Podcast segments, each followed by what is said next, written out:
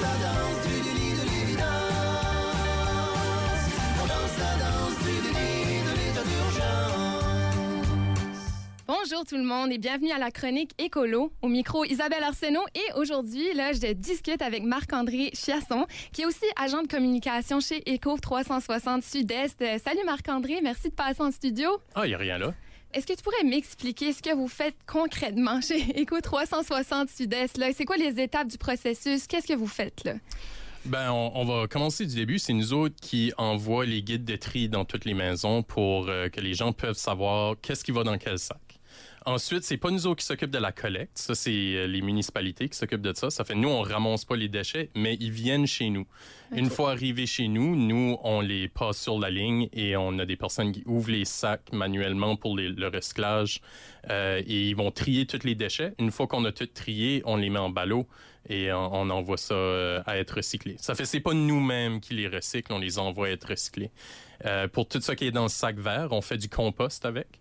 Euh, le, compost étant c'est c'est juste un peu plus naturel que le, l'engrais ces choses-là parce qu'il n'y a pas de produit de pétrole dedans.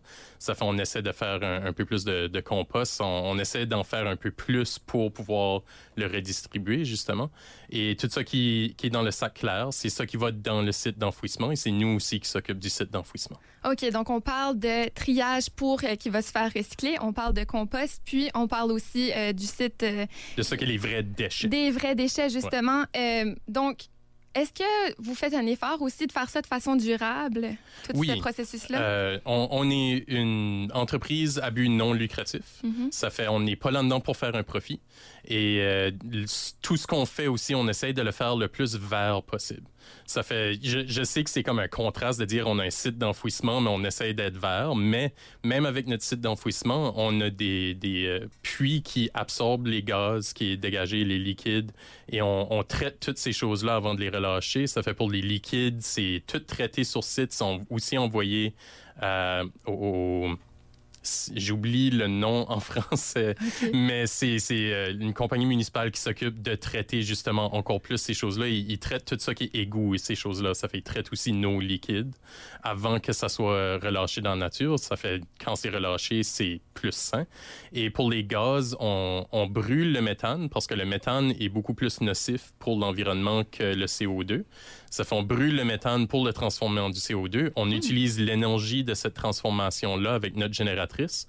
On revend ça à NB Power pour que eux ont une source d'énergie verte et nous on essaie de le fournir parce que si bien faire de quoi avec, tant qu'à produire du méthane qui est vraiment nocif, si bien faire quelque chose avec qui est, qui est un peu plus vert que juste le relâcher comme ça. OK, je savais pas ça. Fait que nous autres, euh, quand on jette nos déchets à la maison, comme tu as dit, c'est la ville qui s'occupe de venir les chercher. Puis eux, Mhm. les apportent. Où est-ce que vous êtes situé là, dans la région? On est euh, techniquement à Berry Mills. On est à l'extérieur des limites de la, de la ville de Moncton. On est sur la, au 100 Bill Slater Drive.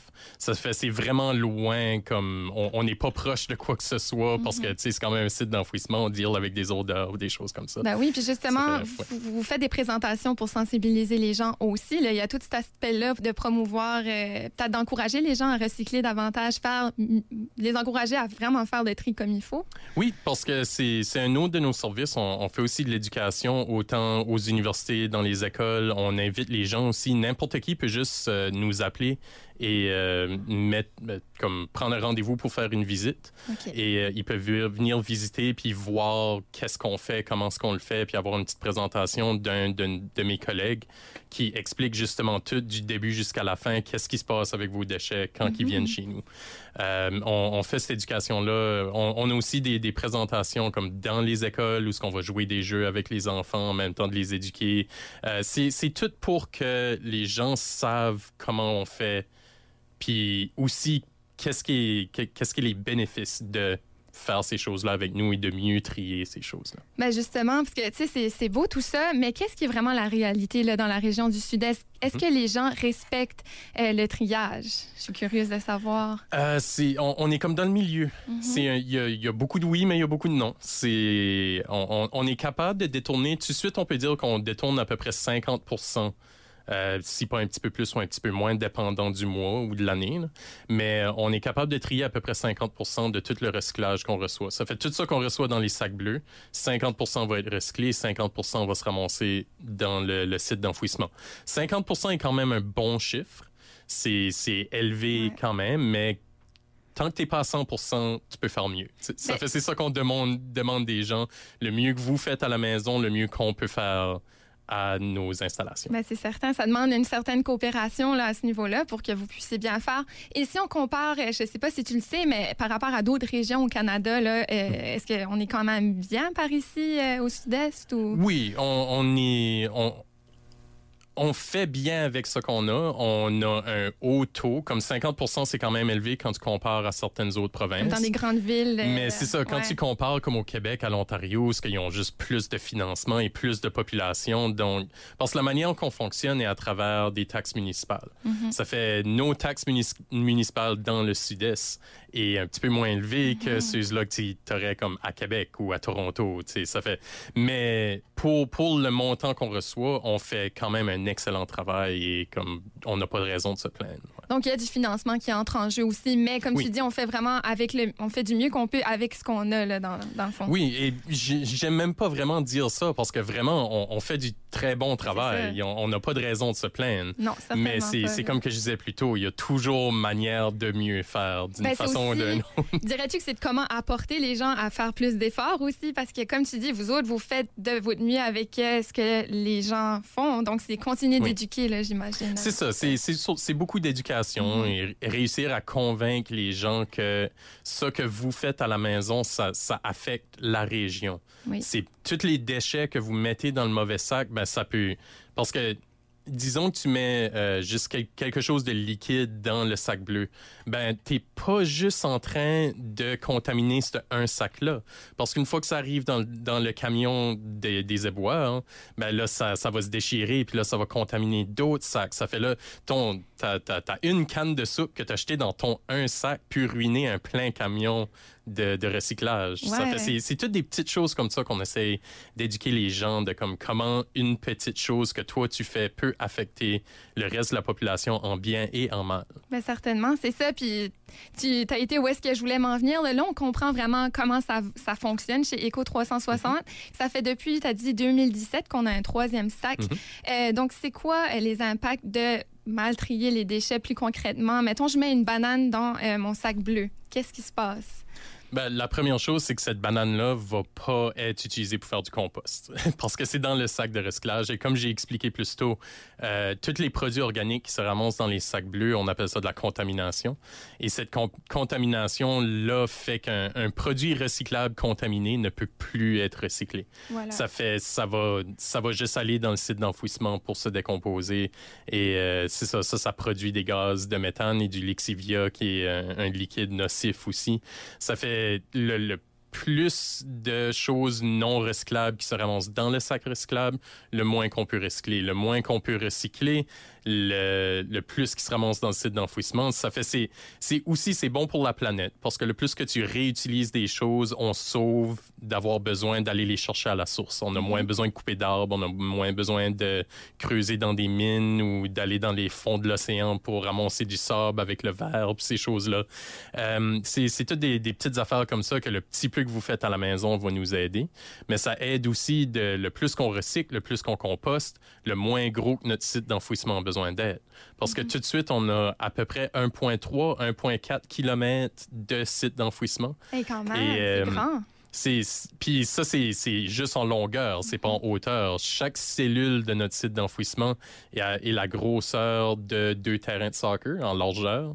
Ça fait tu penses deux terrains de soccer 1.4 km de long avec euh, quelques mètres de haut, c'est c'est quand même euh, c'est c'est beaucoup, ça fait Mais ces déchets-là qui se font pas recycler, là, est-ce qu'ils restent, est-ce que vous les laissez là ou des fois il faut que vous les envoyez en quelque part d'autre, là, que les vrais déchets, là? Qu'est-ce qui se passe avec tout ça? C'est c'est juste enfoui. C'est mis dans nos cellules d'enfouissement et c'est laissé là à décomposer. Et c'est pour ça qu'on a des puits qui captent le gaz et le lexivia pour justement, quand ça décompose, que ces choses... Ne... Parce que c'est pas juste enterré dans la terre. On a un système système où ce qu'on fait, la manière la plus simple de le dire, c'est qu'il y a comme un bain au fond. Ouais. Et ce bain-là ramasse justement les liquides. Ça fait ça va pas directement dans la terre. Donc, parfois, pas- c'est chimique, là, tous ces produits-là. C'est important Oui. de les récupérer. Puis, c'est pour ça qu'on le rappelle encore, là, c'est très important de bien trier nos déchets. Des fois, Mhm. là, un simple geste, là, de vraiment le mettre dans le bon sac, euh, ça peut sauver plusieurs étapes et euh, Oui. bien contribuer à l'environnement.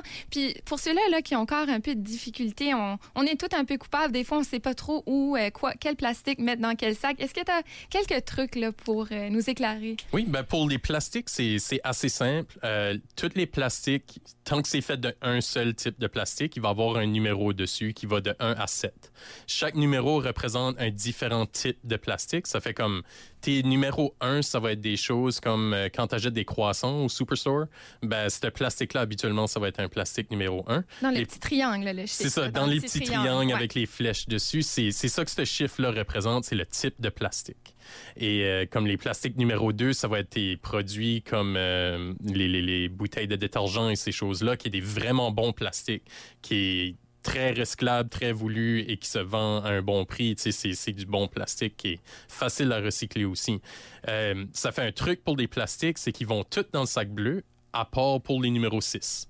Les numéros 6, c'est ceux-là qui sont comme euh, les couvercles des cups Tim Hortons, les euh, ustensiles en plastique. Ça, c'est les numéros 6. OK. C'est un plastique vraiment cheap, euh, qui est très difficile à recycler, qu'il n'y a personne qui veut le recycler. Hmm. Euh, ça fait ça c'est un truc pour euh, justement si vous voulez pas avoir à consommer ces genres de plastique là c'est toujours bon d'avoir comme vos propres pailles avec vous autres réutilisables comme moi j'ai une paille qui est faite en, en- en, c'est pas un métal là, mais c'est juste quelque chose de ou euh, non, c'est pas du plastique, c'est du caoutchouc. du caoutchouc. ok, Oui, ça ouais. fait je peux juste la plier, la ramasser dans ma poche, l'amener avec moi n'importe où ce que je Mhm. vais. Puis il y a aussi des ustensiles, pareil comme des, des couteaux suisses. Ben, c'est des ustensiles qu'il y a dans la place. Tu peux amener ça avec toi, comme si tu vas au Ribfest à Moncton, des choses comme ça, amène ces choses-là avec toi. Puis Ben, c'est une bonne habitude à prendre d'avoir ton petit sac de contenant. Euh, ça- tu sais, on apporte nos sacoches, nous autres, nos porte-monnaies. Ben, pourquoi pas un petit sac avec toutes ces choses-là qu'on. Ben oui, Des- puis des- des c'est- des choses qui peuvent aller dans tes poches ou sais, c'est juste des affaires qui prennent pas beaucoup de place ou tu peux même il y en a qui fit sur ton porte-clés ou des choses comme ça. Oui, je suis bien ça fait quand tu sais que tu t'en vas quelque part que tu vas avoir besoin de ces choses-là, pourquoi pas les amener avec toi. Ben oui. Puis là, euh, les plastiques qui ont rien dessus, pas de numéro. Ça, c'est, tu me dis, je viens d'apprendre, tu m'as dit Mhm. que c'est parce qu'il y a plusieurs types de plastique. Est-ce que ça, on le met dans ça. le transparent ou dans le clair? Euh, dans- ou dans le bleu? Euh, je le mettrais dans le bleu. Juste parce que c'est plus simple, c'est du plastique, il y a une chance que ça peut être recyclé, mais qu'il n'y a juste pas de chiffre dessus. Nous, on va le savoir. Les choses que vous ne savez pas, nous, on va le savoir. Ça fait, quand ça vient au plastique, on recommande, gars, c'est juste du plastique. S'il n'est pas sale, mettez-le dans le bleu. Donc, à chaque fois qu'on a, on hésite, là, c'est mieux de le mettre dans le bleu parce que dans le transparent, c'est automatiquement. Est-ce que c'est Site d'enfouissement. Il y a- Donc- C'est pas ouvert, c'est pas vérifié, ça va juste directement dans le site d'enfouissement. le styromousse? Ça, c'est? Ça, c'est recyclable aussi. Euh, on est une des seules places qui, qui le recycle Ah dans, oui? dans les régions parce que le styromousse est, est, un- est techniquement un numéro 6. OK. Parce que le styromousse, c'est. euh, parce que le, le numéro 6 habituel, c'est du euh, propylene ou. euh, euh, c'est un, un mot assez compliqué. Mais le styromousse, c'est la même, le même produit, mais il est transformé d'une différente façon. Ça fait ceux-là, on peut le recycler. Ça fait, c'est ça. Le, le styromousse, vous pouvez le mettre dans le bleu, c'est pas un problème. Euh, Puis si jamais vous doutez de quoi que ce soit, on, on a des outils, on, on envoie des guides de tri à toutes les maisons. Ça fait, euh, c'est possible qu'il y en ait un dans votre maison quelque part. Mais sinon, on a aussi un appli qui est juste Echo 360, que dessus, il va avoir un outil de tri que tu peux juste taper sac de chips, ça va dire mets-le dans le sac clair. C'est, c'est, c'est toutes des petites choses comme ça et que quand t'es pas sûr, ça prend deux secondes, tu rouvres l'app, tu euh, mets ça que tu veux jeter dedans, puis ça va te dire où le mettre. Oui, c'est formidable, ça. Vraiment, Mm. là, ça simplifie les choses. Là, Euh, là on, était dans, on est dans la pandémie, là, COVID-19. Mm-hmm. Comment ça a affecté Eco 360? Est-ce que, parce que vous avez dû arrêter certaines Oui. choses pour un moment donné, là, vous êtes de retour, là. Comment ça s'est passé, tout ça? Ben, au début, quand COVID a frappé, puis que c'était encore euh, assez beaucoup plus présent que ça l'est tout de suite dans la région, on a été obligé de former nos installations. Ça fait on pouvait pas recycler, on pouvait pas composter. Euh, la seule chose, on avait des comme un, skeleton crew qu'on appelle, que c'était juste du monde qui s'occupait du site d'enfouissement.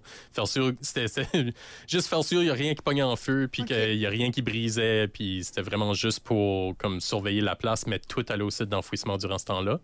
Euh, depuis, on a réussi à réouvrir. On est encore fermé au public. Ça fait on peut plus faire de visites, on peut plus faire de présentations ces choses-là. Mais on a réussi à réouvrir nos installations. Ça on a recommencé à recycler et à composter maintenant. OK. Puis est-ce qu'il y a des choses qui s'en viennent? Est-ce qu'on va avoir un nouveau sac dans pas longtemps ou ça, ça devrait se rester euh, avec les trois couleurs? Ben, tout de suite, on est. Il y a, rien de gros comme ça, comme un nouveau sac ou des choses de même, mais on, on est en train de, de fouiller pour justement des nouveaux marchés pour certaines choses qui est pas recyclable tout de suite, qu'on veut pour que c'est recyclable, c'est juste pas recyclé. C'est ça la nuance. OK. Euh, ça fait on est en train de fouiller pour des marchés, puis on, on a des bonnes sources tout de suite qu'il y a peut-être des nouvelles choses qu'on va pouvoir recycler euh, nos installations, qui est, qui est vraiment des, des bonnes nouvelles. Mais je peux pas en parler plus tout de suite parce qu'il n'y a rien de confirmé, mais Oui. c'est il y, a, il y a des choses comme ça. On, on est toujours en train de travailler pour des choses comme ça, pour essayer soit d'améliorer nos opérations, de juste être capable de recycler quelque chose qu'on pouvait pas recycler avant. C'est c'est quelque chose qu'on fait continuellement. Ouais. Ouais. Ben, génial. On est choyé ici dans le sud-est d'avoir euh, Eco 360 euh, vraiment qui euh, nous permet de recycler euh, nos déchets à la maison. Mhm. Puis on rappelle l'importance vraiment de bien trier nos déchets. Et euh, merci Marc-André d'être venu m'en parler davantage. Ah, il y a rien là. Si, si, il y a juste, j'aimerais juste prendre quelques secondes pour une autre chose. Vas-y, vas-y. On a aussi notre éco-dépôt mobile, qui est quelque chose qu'à tous les mois, on va être, à, à tous les semaines, on est dans différentes municipalités. Là, à tous les trois mois, on va être revenu à la même municipalité. Ça fait pour toutes les choses que vous pouvez pas jeter dans vos sacs de poubelle, vous pouvez l'amener à nos éco-dépôts mobiles. Comme des batteries, fait par exemple? ou- oui, les batteries, comme tout ça qui est des euh, produits dangereux, euh, comme les batteries, l'huile, euh, toutes les choses que vous pouvez pas mettre dans les sacs. Puis on va aussi prendre des meubles, le verre, euh, les électroniques, toutes ces choses-là que vous pouvez pas mettre dans les sacs, vous pouvez les amener à nos, nos, nos éco-dépôts mobiles. Puis pour savoir où est-ce que vous êtes, on peut vous trouver sur Facebook? Ou... C'est sur Facebook, on fait une annonce à, à, tout- à tous les dimanches, on va dire à L'éco-dépôt mobile la semaine qui s'en vient. Euh, vous pouvez avoir un alerte si vous avez notre appli et euh, aussi c'est sur notre site web et on envoie un calendrier à toutes les maisons euh, à chaque année aussi pour l'année qui vient. Ben, merveilleux. Merci Marc-André. De rien.